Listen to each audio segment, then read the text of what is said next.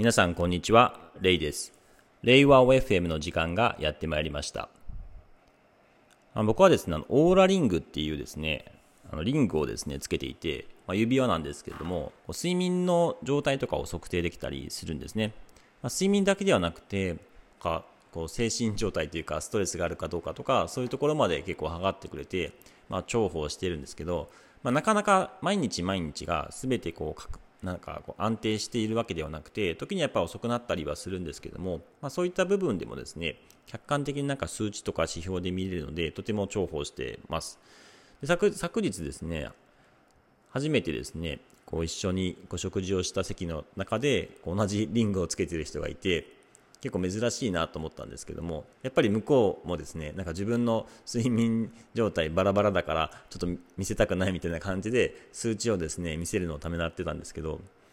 なかなかこれでこう安定するってすごい難しいなっていうふうに思いました。本題なんですけれどもまあ教育についてです。以前の放送でも少し教育については話したんですけれども、まあ、その一般的にはですね、こう教育っていうと、やっぱりこう、後々、その、学自分なりに何かをですね、例えばピタゴラスの定理とかをですね、自分なりにですね、5年間かけてこう、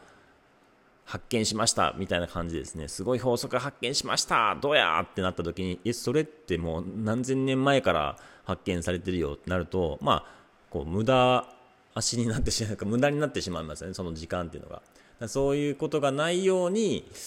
あらかじめその、まあ、物事を教えるっていう要素もあったりするとは思うんですよね無駄になったり、まあ、大きなこう失敗を繰り返さないようにするっていう意味で教育っていうのはあると思うんですけども、まあ、一方でこう学ぶ側の立場になった時にこれって結局何のために役に立つのっていうのが分からないままあの学ぶっていうのはその自分にとって必要としないものを学ぶっていうことなのでものすごく学習効率がやっぱ悪いんですよね。まあ、そういった意味ではですねちょっともう自分なりにこう学ぶ意欲があるものから学べるようなこう選択可能性っていうのが実際のその教育の現場ではとても必要だなっていうふうにまあ思ってますし、まあ、もっと言うとその一般的な教育カリキュラムみたいなものはそのインターネット上でですねこう選択可能な形にしてえー、なんかステップアップ学習で動画とかインタラクティブなね、やり取りも通じてやっていくと、まあ、自分のペースでどんどん学べてしまうので、そっちの方が結果効率いいなと思っているんですよね。そうすると、その教育っていうよりは、コンテンツが重要だったり、そのインタラクティブな学習設計が重要っていうのがあるので、まあ、教師っていう位置づけっていうところは、極めてこう、あまり必要としなくなってきていて、まあ、ある意味こう、YouTuber じゃないですけども、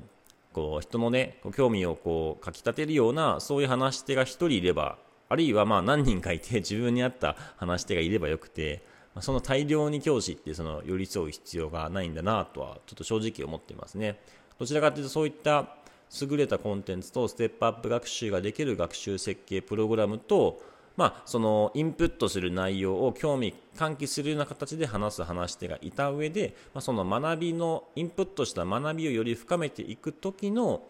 まあその伴走役というかコーチ役みたいなところで、まあ、あの教師の役割っていうのは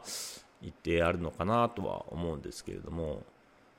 まあ、夢夢見というその会社においてですねあの教育の役割を考えた時に狭い意味でのやっぱりその役割としてはその会社がですねこう歴史がある中でいろいろ失敗してきた経験を踏まえていやこれだけはやっぱりやっておかないといけないよねっていうものをしっかりと言語化してでその歴史とともにこれはこうこうこういう背景があるからこれだけ今重要な行動としてみんなにやってもらうんだよっていうふうなところを、まあ、教える特に歴史とか背景とかその意義意味っていうのを伝えるっていうのは絶対に必要だなと思っていて、まあ、そういう意味での教育っていうのは絶対に必要なんですよね。で耳の場合だとその一つがバッドニュースファーストっていうもので、まあ、以前の放送でもお伝えはしてるんですけれども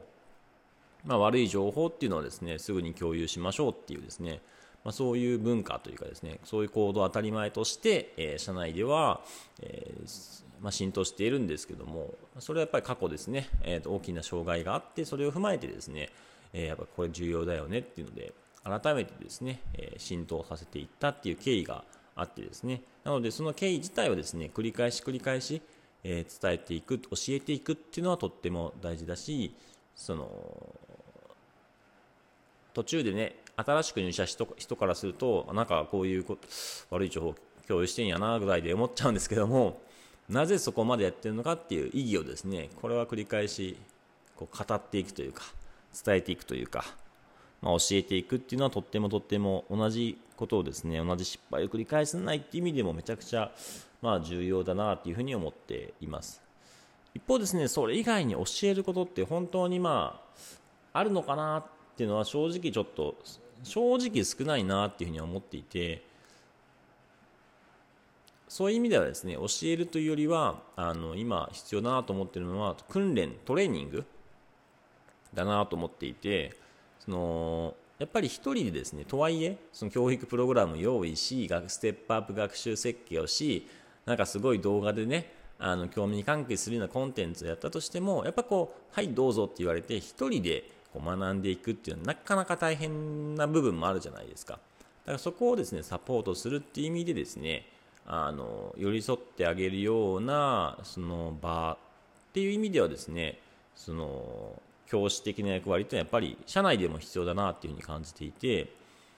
で実際に、まあ、いわゆる研修になってはいくんですけどもただその全てが全てその研修でそのトレーニングさせていくっていうものっていうよりはそもそものそのいかにこう学ぶことを、えー、なんていうか実学習力ですね。学習力。ラーナビリティというかその学習力っていうのはすごく重要でやっぱりこうコツコツと学ぶ力であったりとか集中してこうインプットをしたりとかこう短いあまり時間がない中でも継続してアウトプットをしていくとか。なんかそういう力っていうものがやっぱりこの時代大切でそういう学習力さえあればもう今の時代ですね。その学びの情報っていうのは無限に溢れているのでもうどんどんどんどん成長角度高く成長していくんですけどもその学習力自体ですね、インプット、アウトプット、振り返りとか、で、周りの人からですね、こう教えてもらうっていう教わり力、えー、ティーチャビリティっていうふうに呼んでるんですけども、そういうもの自体をですね、身につける機会っていうのは意外に少ないし、そういうことを教えるコンテンツも少ないし、教えるトレーニングする場面もなかなかないんじゃないかなっていうふうに正直感じてます。